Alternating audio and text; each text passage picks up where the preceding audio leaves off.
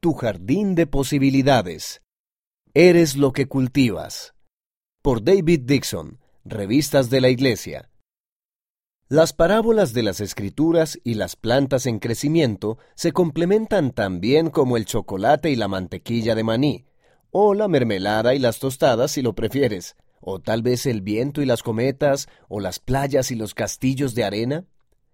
Tienes la parábola del sembrador, la alegoría del olivo cultivado y el olivo silvestre, y la analogía de la fe que crece como una semilla. Está la parábola de la semilla de mostaza, la semilla que crece en secreto y los obreros de la viña. Hay muchas. Por supuesto, siempre hay lugar para una parábola más de una planta, ¿verdad? Comparemos el crecimiento de un jardín con el crecimiento de tres estrategias clave para la forma en que utilizas los medios de comunicación. Estrategia 1. Escoge intencionalmente. En un verdadero jardín, aunque solo quisieras cultivar tomates, hay más variedades de las que podrías cultivar en toda tu vida. Y por supuesto, podrías cultivar miles de otras verduras, bayas, árboles frutales o flores. Las posibilidades son casi infinitas. Sin embargo, ni siquiera ese número de opciones se acerca a la cantidad de opciones que afrontas con los medios de comunicación. Atrás quedaron los días de los que te hablaban tus abuelos cuando tenían que girar un control del televisor o un dial de la radio para encontrar uno de los limitados canales disponibles. Ahora tienes opciones casi ilimitadas en televisión, podcast, redes sociales, transmisión por Internet y más, un banquete absoluto de posibilidades.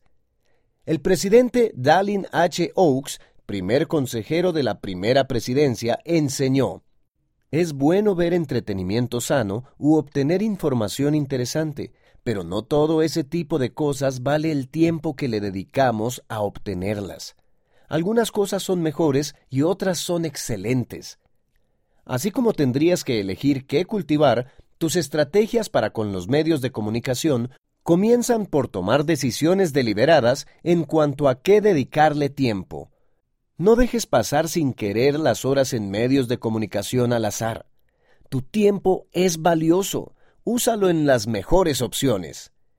Estrategia 2. Riega lo que desees cultivar. Es difícil imaginar que alguien decida cuidar una parcela con plantas venenosas. Así como el mundo está lleno de malas hierbas que pueden hacernos daño, hay muchos tipos de medios de comunicación dañinos. La pornografía es una de esas malas hierbas, pero no es la única. Para mantener las malas hierbas fuera de un jardín, son útiles dos enfoques generales. El primero es en lo que solemos pensar con más frecuencia, arrancar las malas hierbas. Con la pornografía u otros medios de comunicación negativos, el equivalente sería poner medidas de protección para dejar de verlos o utilizarlos. Sin embargo, hay una segunda solución de la que se habla menos que puede y debe emplearse junto con arrancar las malas hierbas. Regar y nutrir las buenas plantas.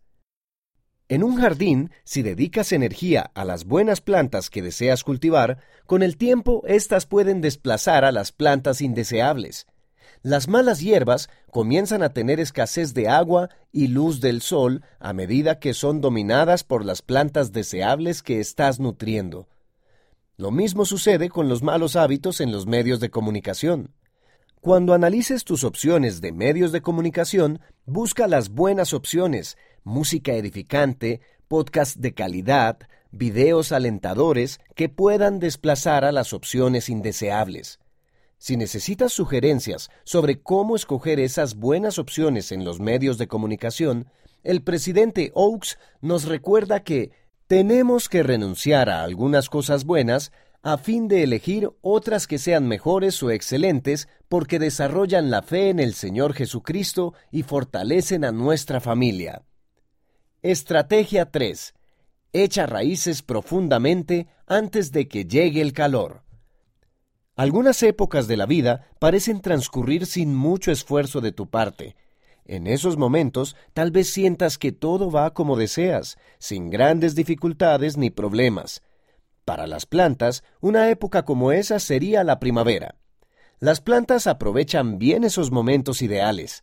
En lugar de tomarlo con calma, echan raíces en lo profundo de la tierra para estar protegidas cuando llegue el sol abrasador del verano.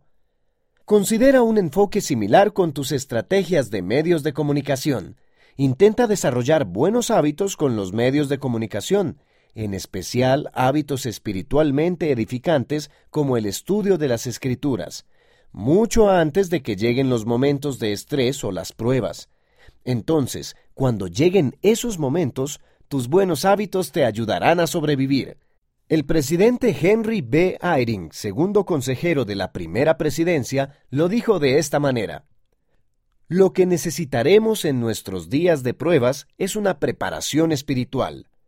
Una parte de esa preparación espiritual podría ser mejorar tus hábitos con los medios de comunicación para que tengas el espíritu contigo y puedas seguir adelante cuando los tiempos se vuelvan difíciles. Añadir estas estrategias a la elección de los medios de comunicación puede suponer un esfuerzo adicional, sobre todo al principio, pero la cosecha valdrá la pena.